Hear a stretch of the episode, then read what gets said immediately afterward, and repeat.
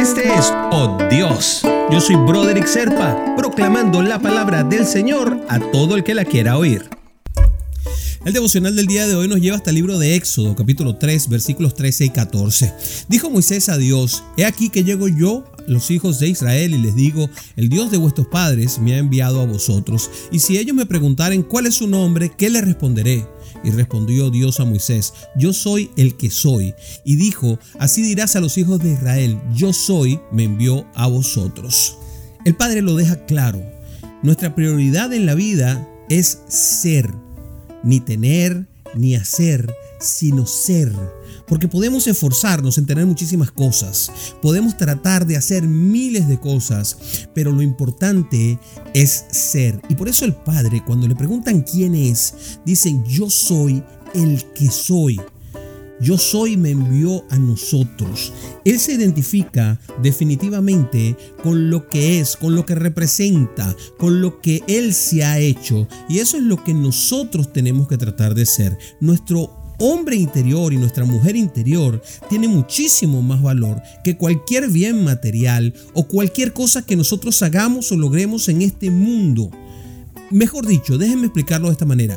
No existe nada en el mundo, ni siquiera la suma de todo lo que hay en el mundo, que valga tanto como tu ser, mi querido hermanito, como mi querida hermanita.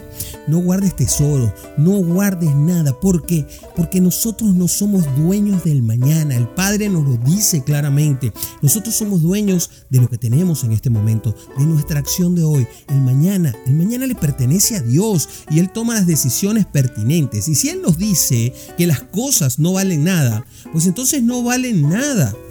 Porque las cosas materiales al final se van a volver polvo. Yo no sé si primero que tú o después que tú.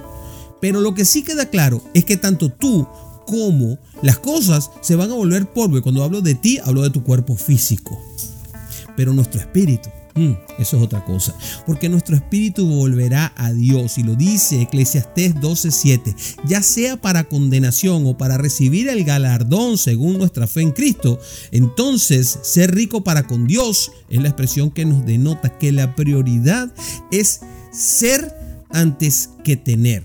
Mira, y si nos ocupamos de hacer antes del ser, entonces nos vamos a estar perdiendo la mejor parte de lo que nos dio Dios. No te pongas a hacer muchas cosas, sé las cosas que quieres hacer.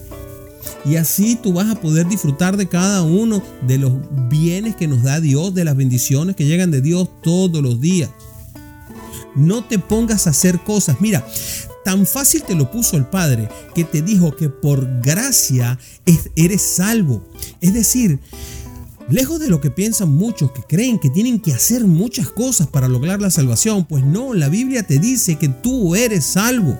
Hay otras religiones que te llevan a otras partes, pero Dios dice claramente en la Biblia que tú eres salvo por gracia, es decir, no tienes que ponerte a hacer miles de cosas, lo que tienes es que ser hijo de Dios. Porque creer en Dios no es nada más confesarlo. Creer en Dios es ser hijo de Dios, convertirte en hijo de Dios, ser hijo del gran yo soy, lo cual quiere decir que tú también tienes que ser. Porque si eres hijo del gran yo soy y te hizo a su imagen y semejanza, entonces tú también tienes que ser. Oramos por eso.